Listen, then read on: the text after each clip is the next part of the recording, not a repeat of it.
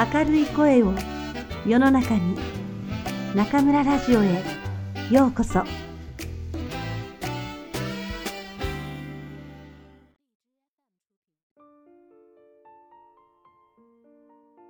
自分らしさはいらない。松浦弥太郎。積極的に自己否定する。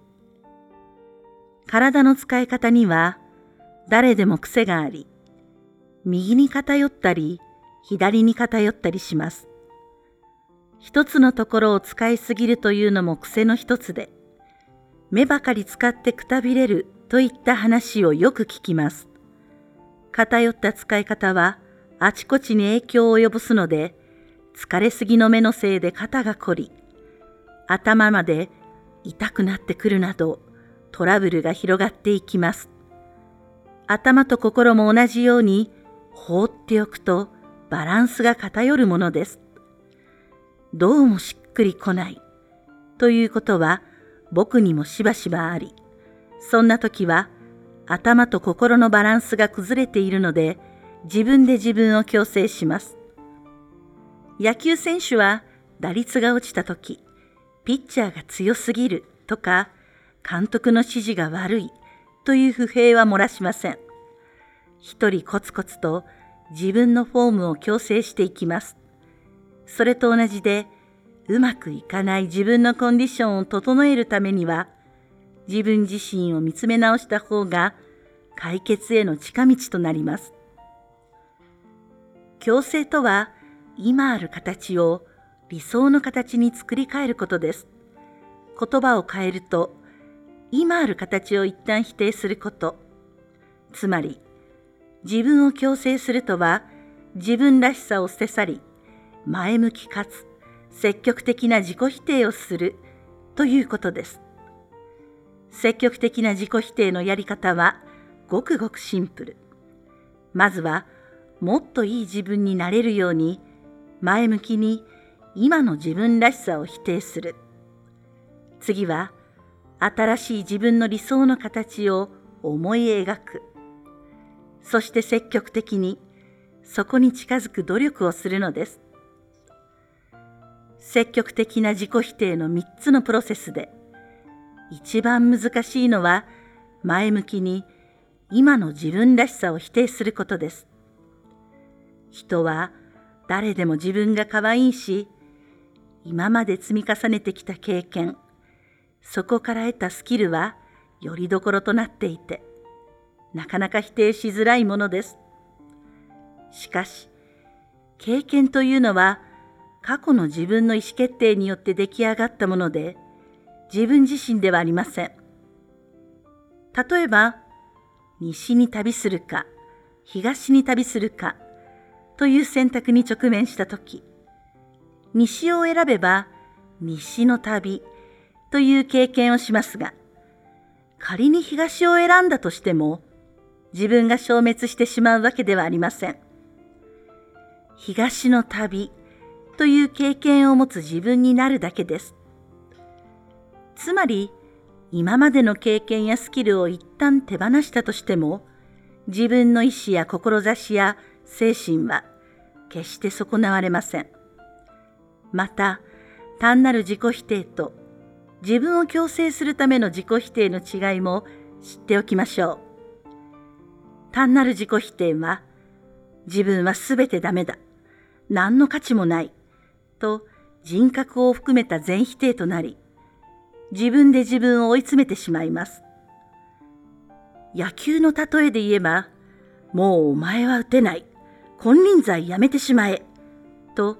自分を責めて叩き潰してしまうのが単なる自己否定。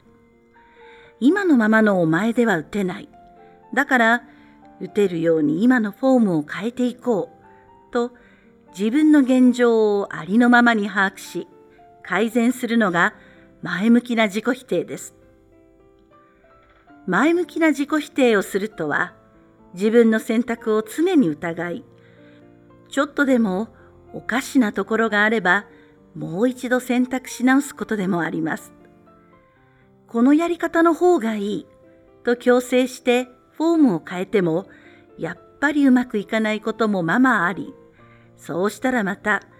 ではこっちのやり方にしようと強制していきましょう。僕は前向きな自己否定を続けているので、いつもトライアンドエラーです。人より失敗の数は多いけれど、それだけトライしている証拠なので構わないと思っています。また、常に細かく矯正していると、ダメージの小さなエラーで済みます。さらに、トライすれば、たとえエラーになっても、自分だけのオリジナルの情報が収集できるので、決して無駄にはなりません。積極的な自己否定がうまくなると、いつでも自分をリセットでき、ゼロからスタートできる。そう信じて、繰り返し強制しているつもりです。人事異動はくじ引きでいい。僕がメンターにしている経営者がある時こうおっしゃっていました。人の適性を見て部署を決めるのではなく、全社員を混ぜこぜにしてガラガラポンで配属を決める。そうすると本当の能力がわかるというのです。そう聞いた時はとても乱暴なやり方だと思いました。しかし彼はこんな話もしてくれたのです。能力のある人というのは何でもできるんです。一流の羊飼いとして暮らしてきた人を草原から連れてきて会社の社長にしても本当に一流の羊飼いなら何とかこなしてしまうものだよ。それでも僕はいぶかっていましたがしばらくして自分も随分大人になりその通りだと腑に落ちました。くじ引きで決めたらみんなが予想もしなかった仕事経験のない仕事に就くことになります。年齢やキャリアをリセットし、全員が同じスタートラインに並ぶということです。そこでごまかさず、自分なりにやっていける人、全く経験のないところでも、心で考えて自分なりに動き出せる人、そんな人はゼロからスタートする術を知っているので、何をやっても最終的にはうまくやれるのでしょう。羊飼いが社長になっても、主婦が先生になっても、野球選手がシェフになっても、意思決定の方法や技術は違いますが、すべての基本となるその人の心の使い方は、仕事の種類で変わったりはしないはずです。時代の流れが速くなって、年齢や経験も関係なく、本当に能力で測られる世の中になってきました。そこで、いつでも声がかかるプレイヤーとして生きていくには、常に自分を強制し、前向きな自己否定を繰り返しておくしかない。そんな風に思えてくるほどです。少なくとも頭だけ使って知識を溜め込んだり、資格を取ったりするよりも、よほど確かな安全ネットになるのではないでしょうか。